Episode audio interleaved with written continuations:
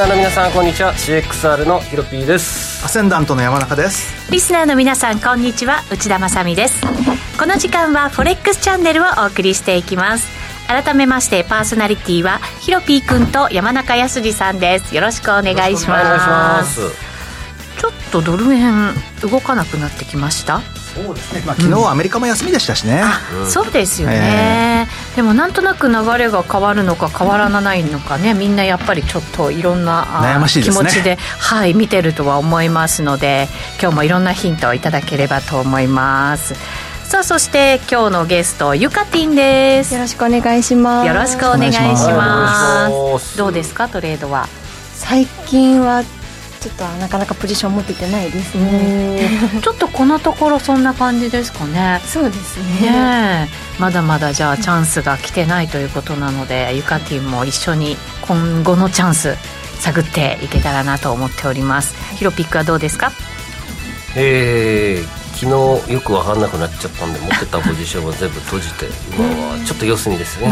少しだけドル円売ってますちょっと分かんなくなっちゃったっていうのはどういう感じなんですかね。相場が止まりそうだったんです。やっぱり。そうです。ねなんかしたら止まりました。動かなかったはい、まあそれが海外が休みだったからなのかどうなのか、はい、今日動き出すのかどうなのか、うん、そうですね。はい。考えていきたいと思います。えこの番組 YouTube ライブでも同時配信しています。動画配信につきましてはラジオ日経の番組サイトからご覧いただけますその YouTube ライブに連動したチャットがありますのでぜひ皆さんのご意見ご感想そしてトレード結果などお寄せいただければと思います。それでは番組進めていきましょう。この番組は forex.com の提供でお送りします。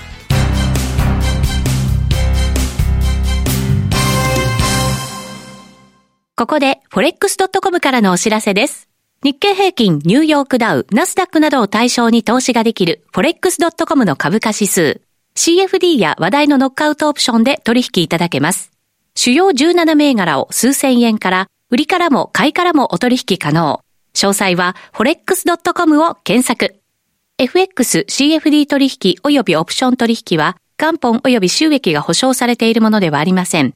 FXCFD 取引は、レバレッジを利用して取引代金に比較して少額の証拠金で取引を行うために、相場の変動による価格変動やスワップポイントの変動により、思わぬ損失が発生する場合があります。お取引の前に契約締結前交付書面などを必ず熟読し、取引の内容、危険性などをご理解いただいた上で、ご自身の判断と責任にてお取引ください。ストーン X フィナンシャル株式会社金融商品取引業関東財務局長金賞第291号。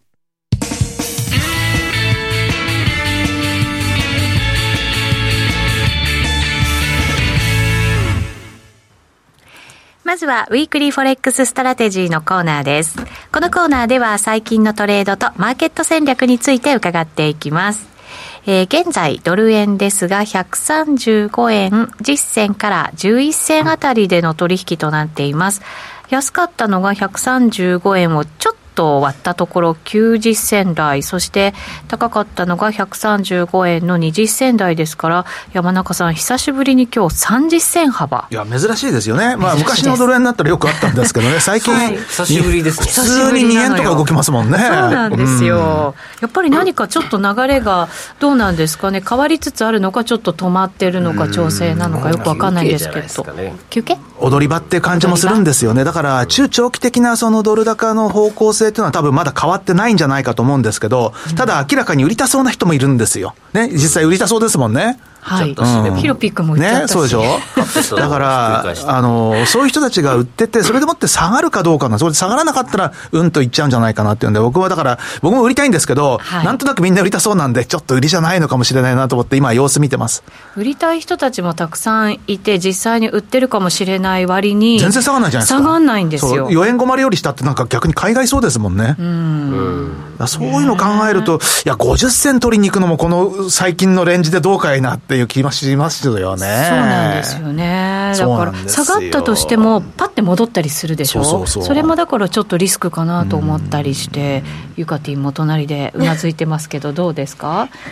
私も今日、それこそ本当売り入れようかなって思ってたぐらいで、ただポジション、他のかいあのところのポジション量とか見ても、やっぱり売り上で入入れてる人とかもたくさんいるので、うん、うんどうなのかなっていう、はい、なんかあのちょっとだけ円のショートポジション減ってきてはいるんですよね。そうですね。まあ、まあ、そんな極端には変わってないんですけどね。はい。まあ、やはりあの、当局というか、まあ、財務省とか日銀とかも含めて、ちょっとまあ、円安を牽制するような発言が以前よりも頻繁かなっていうところあたりが、まあ、気にしてる人もいるかもしれないですね。黒田さんの発言もなんか最近続いてはいますよね。やっぱりあの、円安でも問題ないだとか、ね、物価上がっても問題ない的なんで、散々いろいろ言われたんで、ちょっと慎重になってんじゃないですかね。そうですね。ヒロピック、そういう意味では、先週、その中央銀行ウィークが終わって、うん、まあ、大体大まかなものは出てきてっていう感じにはなりましたけど、うん、どうでしょうね？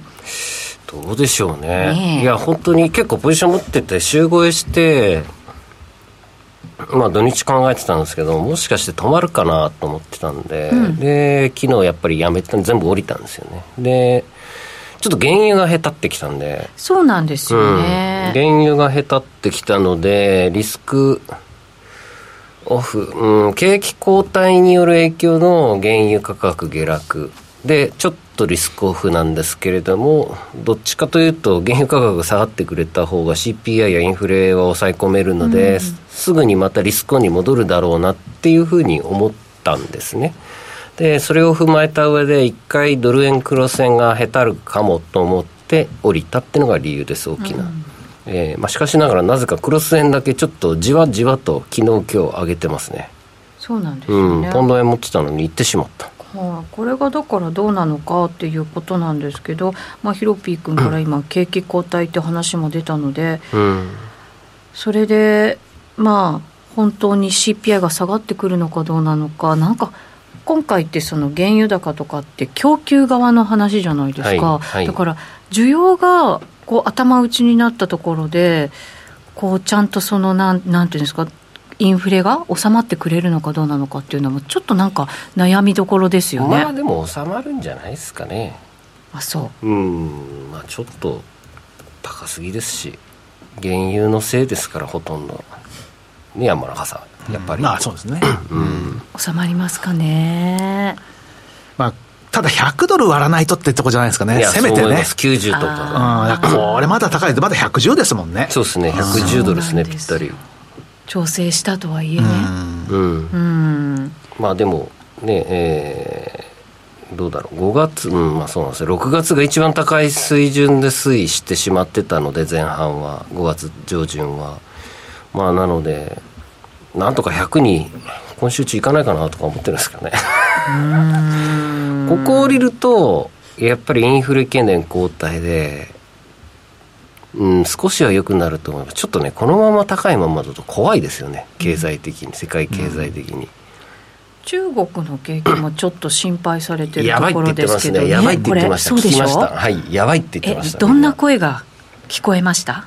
いやもうなんかやばいってうん、物価上昇もそうだしあれもこれもダメだダメダメダメって言われて上海のロックダウンも北京のロックダウンもあってなんか全体的にもバランスがおかしいみたいな、うん、もう不満爆発中みたいですよ皆さん。あそうなんですか、うん、国民の？はい。あただあの去年のあの不動産のあの 2, 2件住宅不動産の2軒目以降の規制は緩和されたらしいです。もうやっぱ2軒目買っていいよっていう。あそうなんですね、はい、っていうふうには聞いてます。で不動産価格がどんなふうに変わってくるかっていうのもまあそうですね。重要ですね。多少はちょっと持ち直すのか踏ん張ってくれるのかじゃないですかね。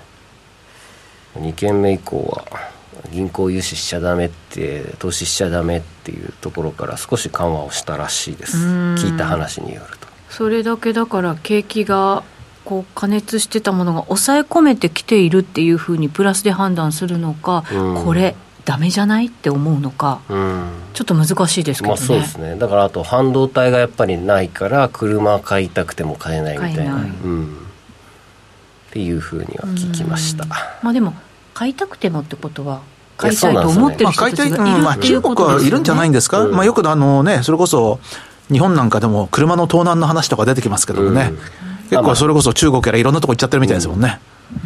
あ日本の日本の車で、それこそあのトヨタの車とかで人気のある車とかだと、外に置いといて置いといたらすぐに取られるらしいですよ。えー、だって中古で1000万よ、1台。定価500万から600万なのに、うん、もうプレミアムがすごいみたいですよ。だまともに買おうと思っても買えなくて、もう買うと、大体1か月以内に取られちゃうみたいなって、うん、まあ、そこまでじゃないかもしれないけど、本当すぐ取られちゃうんですすごい取られる確率高いって。もともとほら、中古車価格が上がり始めたところっていうのは、なんか CPI が上がり始めたタイミングとね、よく合ってましたけど。納期4年ですよ、今、ランクル。えー、そんななんですね、うん、確かになんか頼んだな。かなか来ないっていう話をね、うん、聞きますけどね。普通にもうあの買える車って、ね、意外と今少ないみたいですよ。なんかそういうの聞くとまだまだなんかねいろんなものの値段が下がらないんじゃないって思いたくなりますけどね。まあというわけで中国の景気もちょっとまだ厳しそうなので原油も落ちてインフレ率一回落ちてほしいですね。ちょっと僕もね怖くなってきましたいや本当にだって原油だって去年の高値って85ドルなんですよ、はい、それから考えたらもうちょっとねいくらなんでもやっぱり120ドルとかやりすぎだろうと、はい、去年の高値の5割増しですかっていうね、うん、うん、去年ってそそうですよ去年ってそうですよ。去年の水準ってそんなもんで去年のあのニューヨーク原油高値って85ドル台ですよ。本当だ、うん、チャート出してますありがとうございます。その前の年なんてもっと低いですよね。もっとそうですよ。でもだってあのそれこそ コロナショックの年はマイナス40がありましたから。ねそうです。あ、そうですよね。そうなんですよ。だからそれから考えたらやっぱり今年の上が上げ方ってちょっと尋常じゃないとは思いますよね。だからまあせめて去年の高値ぐらいの、まあ、85とかその辺までちょっと押さないとそう簡単にはインフレも収まらないんじゃないかっていう気しますよね。うんそうですね。このトレンドライン明確に割れてきてほしいですけどね。だってこの間の OPEC プラスだってだって日量20万バレルとか増やすとかって言ってね。あのロシアから減ってるのが96万バレルでしょ、はい、もう全然話にならないですよね。そうなんですよね。しかもあれって7月8月9月でこう増やすってしてたものを、ただ単に7月と8月で増やすっていうだけにしたので、別に計画からそんなにずれてるわけじゃないですよ、ね、全然ずれてないですよ。若干前倒しぐらいの話でね。そうなんですよね、うん、まあ、そそれこそ100ドル割らせたくないという意思が働いてるとしか思えないですよね。価格的には割らせたくないでしょうね、ね。産油国はね、うん、やっぱりイランの出番ですね。イランがじゃんじゃん増産しちゃって、あるいはどっかでねあの大油田発見とかね。だ って原油って昔はももう今頃ないんじゃないかって言われてましたよね。言われてます、うん、常に、ね、常に言われてますけど。そう。そう。いつもそう。なくなるって言って全然なくならないじゃないかっていうね、ね。ちょっと通貨方向性見ておきますか？ドル円？はい。もう長期金利も準備してますけど。長期金利いきましょうか、はい、先にね。日本のね。確かに。はい、はい。動きがね。0.23はい。これはコントなのかな？すごいトゲトゲしてますけど、ね、むちゃくちゃですよね。うん、まあでも日銀の勝ちでしたけどね今回はね。うん、そうですか、うん、あの抑え込んだじゃないですか、うん、まあ確かに、うん、でやっぱり0.25%を超えさせないっていう強い意志は感じましたよね、うん、あれでももう6.7兆円でしたっけ？8兆円でしたっけ？使っちゃったんですよね。あそんなに使っちゃったんだ、もう緩和ですよねうん、もう大規模緩和継続ですね、うん、もうおっしゃる通りですよ、本当に。揺るがない。もう揺るがないですよね。で、あの、結局、みんな崩そうと思うと、先物市場を使うじゃないですか。で、今回も先物市場で大暴落してたんですよね。流動性あるんですか？え流動性それなりにあるんですよ。ただ、あるんだけれども、やっぱり先物市場なんで、そうするとじゃあ先物で売ったところどうしましょうかねっていうときに、現物で渡すときに一番、あの、有利なところを渡すのが、大体7年債ぐらいとかね。まあ、的確が7年、11年なんで。だから、今回日銀が、指値オペをしたのが7年債でやってますからね。えー、だから要は、先物市場で、あのー、売りに向かった、まあ、ヘッジファンドなのか誰かよく分かりませんけども、その人たちを、うん、その人たちを殺しに行ったわけですよね。で、見事亡くなられちゃったっていうね。もう全戻しですもんね、だってね。どうなんですかね、為替でドル円ロングのそういう作戦な気もするんですけど、ね、まあ、あの単純に、まあ、幸先売りに行っただけだとは思いますけども、ただまあ、それも許もう許さないっていう、やっぱり日銀会合前にお前ら何してくれるんだっていうところだったんじゃないですか。うん、ここ3日連続ぐらいやっちゃったのかな、6月16日、6月17、8日、昨日。ですね、はい、動き大きくありましたからね、水木金月ぐらい。今日もやるのかな？やっぱりしっかり夜 ね 上がるもんね。だからあの永遠に介入は続けられないだろうっていうのが多分仕掛けてる人たちの考えなんですよね、うん。うん、えー、どうするんだろう。まあでもちょっと見ものですよこれは。本当に、ね、本当に見ものだと思う。日本の国際市場ですからマーケットまあでかいんでヘッジファンドからしたらちょうどいいサイズまあ、ちょうどいいかででかいか分かんないです、ただまあ、うん、本当にあのあれですよね、日銀がもういくらでも買いますよって言ってるところに向かうっていうのは、これはなかなか大変だと思いますよね。まあそうですよね、うん、で多分為替でうまく、こっちで誘っておいて為替で儲けるのか。為替でまあでも為替で誘っといて国債は難しいか。下がれば円安ですもんね単純には、うん、なので国債をショートしん、うん、ショートしておいてドル円を下でしっかりロングするとか、まあじゃないですかね、難しいですね、はい、はい、ちょっと債券日本の債券からも目が離せない、ね、日本の債券がこんな動くなんてな,、ないことでしたからね最近。本当そうですよね、うん、はい、うんなかなかびっくりでしたね。ちょっとびっくり、はい、はい、させられましたけれどね。お知らせ挟んでまだまだ戦略考えていきたいと思います。ここまではウィークリーフォレックスストラテジーでした。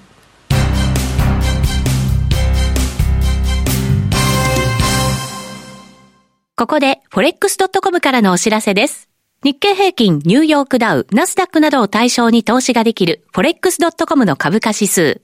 CFD や話題のノックアウトオプションで取引いただけます。主要17銘柄を数千円から、売りからも買いからもお取引可能。詳細は forex.com を検索。FX、CFD 取引及びオプション取引は、元本及び収益が保証されているものではありません。FX、CFD 取引は、レバレッジを利用して取引代金に比較して少額の証拠金で取引を行うために、相場の変動による価格変動やスワップポイントの変動により、思わぬ損失が発生する場合があります。お取引の前に契約締結前交付書面などを必ず熟読し、取引の内容、危険性などをご理解いただいた上で、ご自身の判断と責任にてお取引ください。ストーン X フィナンシャル株式会社金融商品取引業関東財務局長金賞第291号。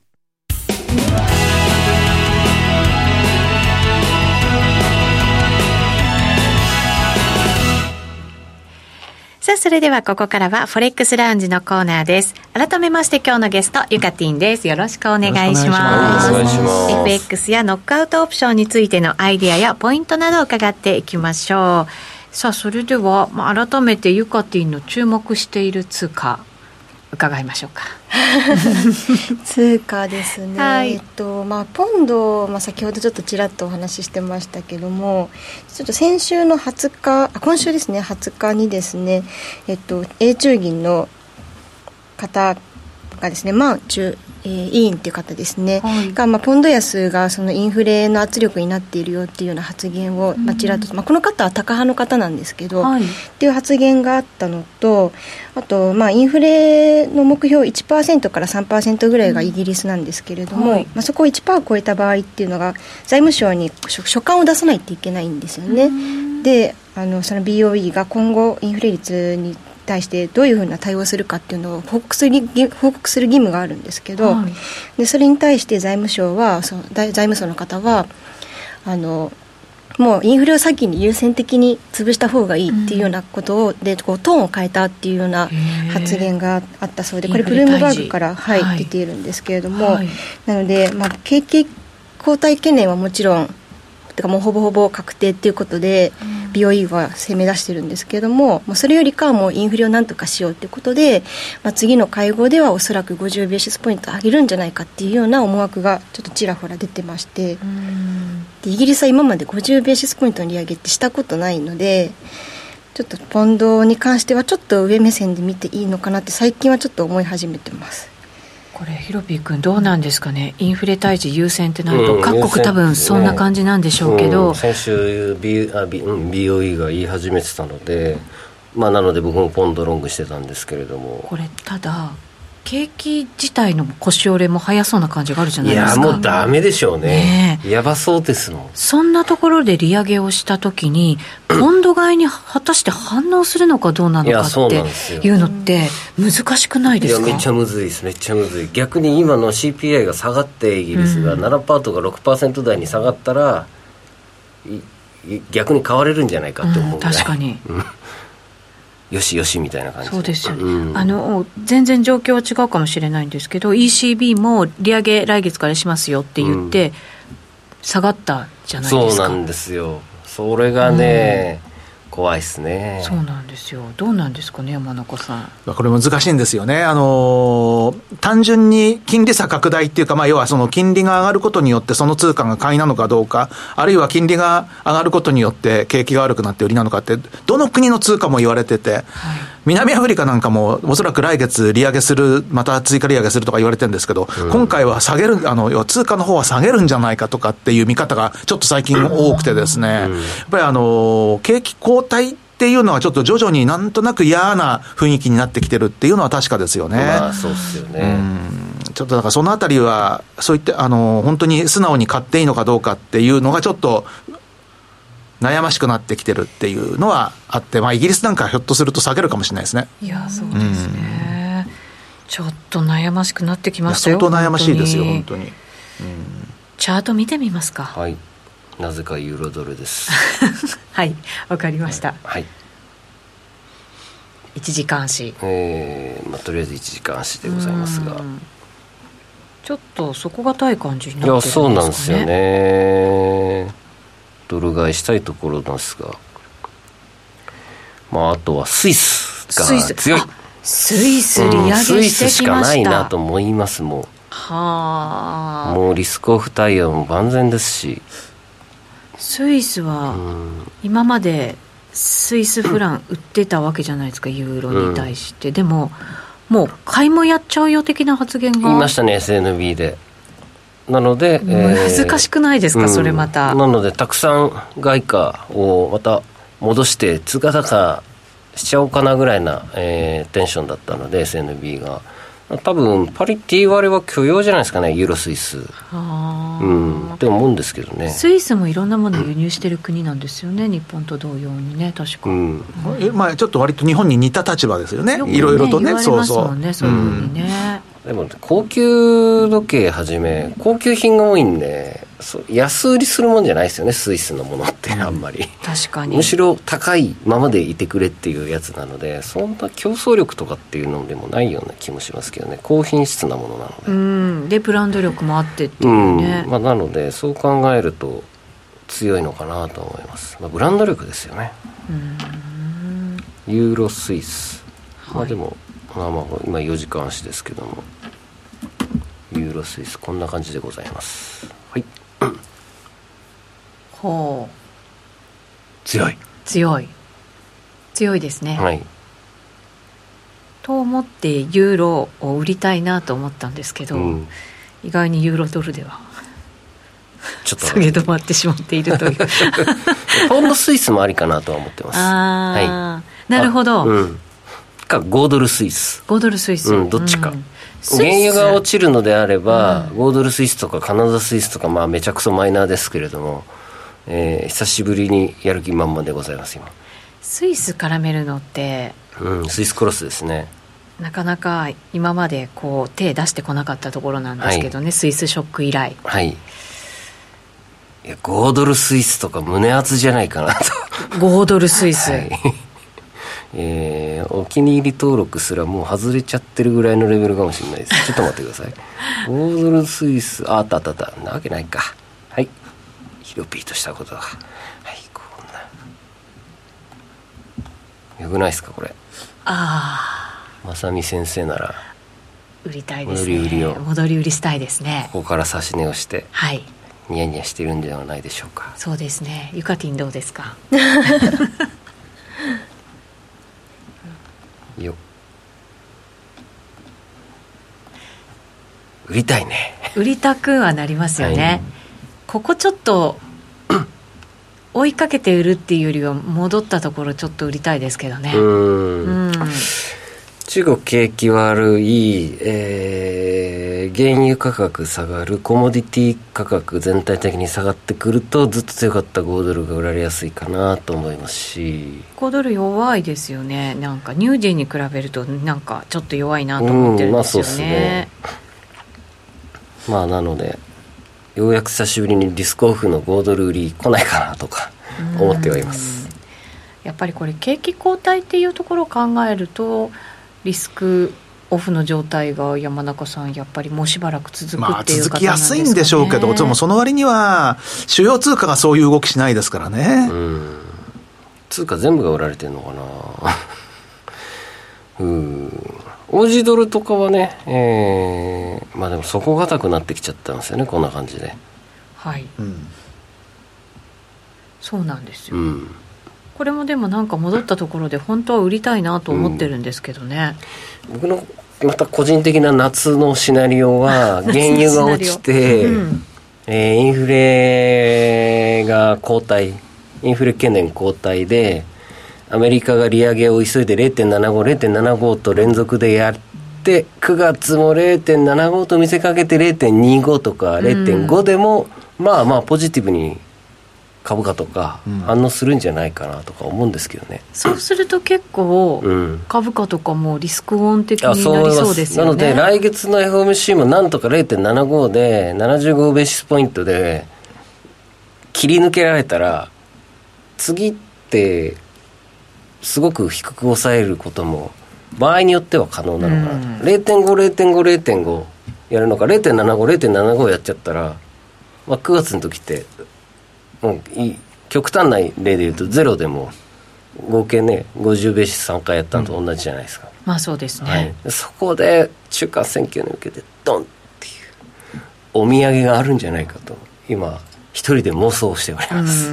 なるほど、はい、確かにそうなってほしいと政治家の皆さんも思ってるでしょうね、うん。え。ー、中間選挙の年は確か10月11月がよく株上がってるので、まあ、9月は相変わらず下がってるみたいですけども。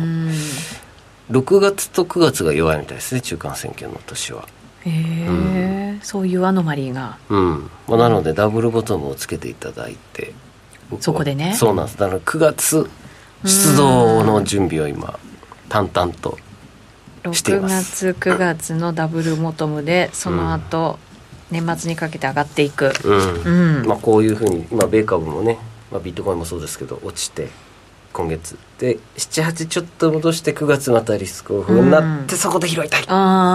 そこで拾いたいだからこのタイミングでクロス円も拾いたい。なるほど、はい、そうするとそこまではちょっと短期的な感じで。まあそうですね。ここは夏枯れそうですかね。秋から本格的に中長期目指してっていう感じですかね、そこのタイミングでドル円も136円を突破して、12月に140円を目指すとか、はい、どうでしょうこのシナリオ、なるほど。じゃん今日はちょっと長期的な話になりました。はい。